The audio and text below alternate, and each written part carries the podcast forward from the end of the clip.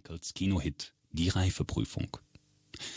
Der 1967 entstandene Film erzählt von dem College-Absolventen Ben, gespielt von Dustin Hoffman, der sich nicht zurechtfindet in der Welt der Erwachsenen, weil sie ihm verlogen und scheinheilig scheint. Und dann lässt er sich, halb gesunken, halb gezogen, auf eine Affäre mit der doppelt so alten Mrs. Robinson ein, um am Ende auf der Hinterbank eines Linienbusses mit ihrer Tochter in eine womöglich glücklichere Zukunft zu fahren. Sieht man den Film heute wieder, fällt einem der biedere Witz womöglich unangenehm auf, mit dem hier die Spießigkeit im Amerika der 60er Jahre des vorigen Jahrhunderts angeprangert wurde – Vielleicht ist es sogar eher so, dass einem nach 30 Jahren die liebevoll herablassende Haltung dessen auf die Nerven fällt, der es eben immer besser weiß, unter dem anderen den Arm um die Schulter legt, um seine Sicht einer Welt zu erläutern, die keinen Widerspruch zulässt. Zumal eine Szene illustriert dies. Sie zeigt Ben, gerade nach Hause zurückgekehrt, wo seine Eltern ihm eine Party ausgerichtet haben.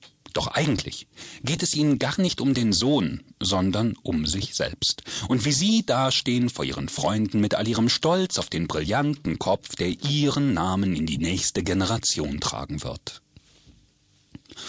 Und während Ben wie ein Wiedergänger durch das Spalier der Freunde seiner Eltern torkelt, sind die Älteren zu sehen, wie sie sich in ihrem lächerlichen Auftrumpfen zu übertrumpfen suchen, viel kindischer, als ihre Kinder je sein würden. Wie das Echo zu diesen Bildern klingt heute die Musik des Films. Es sind die Lieder des Duos Simon Garfunkel, damals Everybody's Darlings. Bereits als Teenager hatten die jüdischen Schulfreunde Paul Simon und Art Garfunkel in New York zusammen musiziert und 1957 als Tom and Jerry einen ersten Hit mit der fröhlichen Rock'n'Roll-Fanfare Hey Schoolgirl gefeiert. Den eigentlichen Durchbruch markierte acht Jahre später ihr Debütalbum Wednesday Morning 3 a.m. Von der Plattenfirma angekündigt als Exciting New Sounds in the Folk Tradition by Simon Garfunkel. In der Tat war es ein Manager der Plattenfirma, der ihren ersten eigentlichen Hit machte. Indem er Simons delikat prätentiöse Ballade The Sounds of Silence von dem Album herunternahm und mit hinzugefügtem E-Gitarrenflirren, Bassknurren, Schlagzeughall und Geigenschall Rock beschleunigte. So wurde das Lied zur Hymne einer Generation, wie man später sagte.